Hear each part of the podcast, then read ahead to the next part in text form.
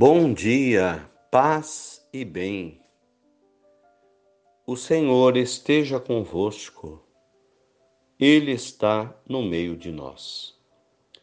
Evangelho de Jesus Cristo, segundo Lucas, capítulo 2, versículos 41 a 51.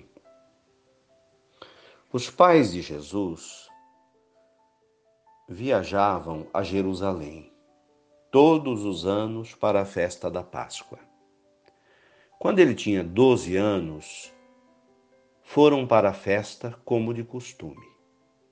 Terminando os dias da festa, eles voltaram, mas o menino Jesus ficou em Jerusalém, sem que seus pais tivessem notado. Pensando que estivessem na caravana, caminharam um dia inteiro e procuravam entre os parentes e conhecidos. Como não o encontraram, voltaram para Jerusalém à procura dele. Três dias depois o encontraram no templo, sentado entre os doutores, ouvindo-os e fazendo-lhes perguntas. E todos os que o ouviam ficavam maravilhados com a sua inteligência e suas respostas. Ao verem o menino, seus pais ficaram emocionados.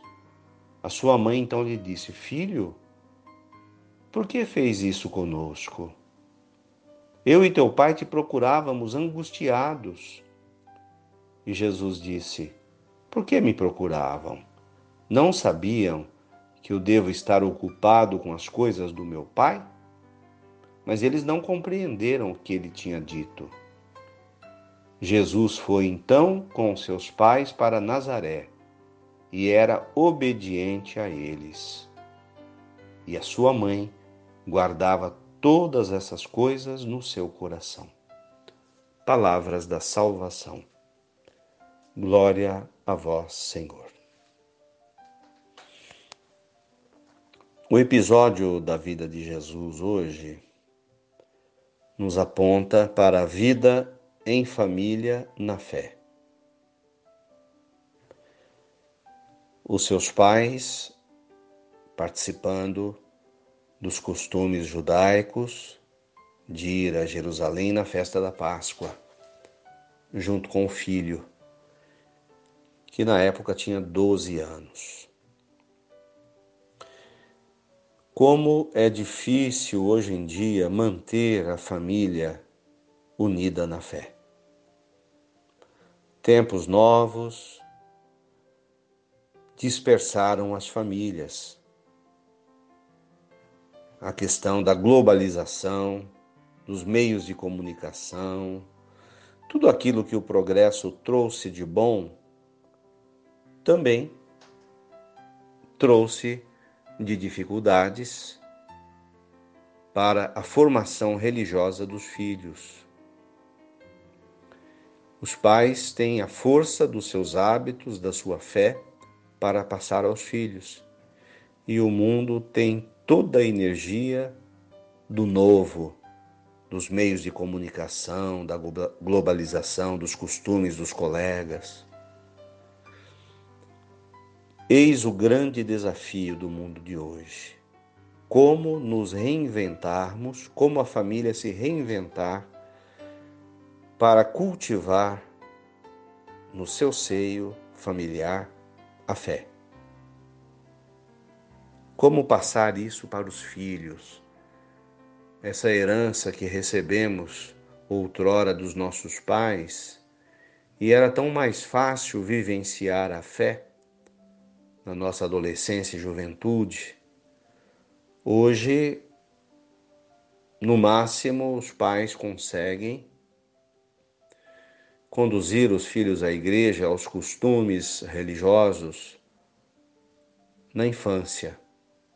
Já no começo da adolescência até a juventude, abre-se um vácuo, um espaço onde o adolescente e o jovem, na maioria dos casos, se afastam para vivenciar as suas experiências pessoais e depois na, na vida adulta acabam voltando. Então, eis aí o grande desafio. Tendo como modelo o relacionamento de José e Maria com Jesus. José e Maria participavam da vida da fé. Então, primeiro testemunho é o dos pais, é o participar e apresentar para os filhos o mundo da fé, a religião. Esse é o primeiro fato que nos levanta hoje esse desafio que a família vive.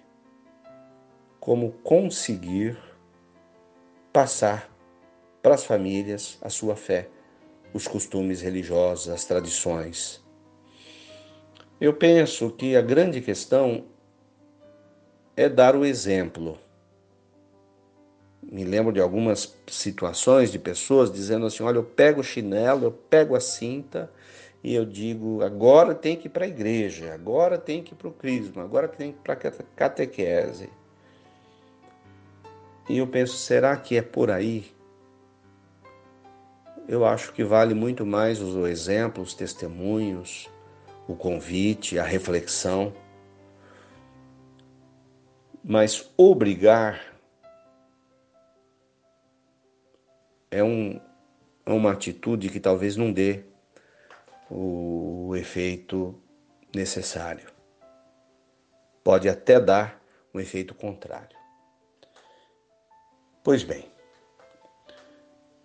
depois encontrando o filho que ficou três dias perdido, também abre-se uma nova cortina, né?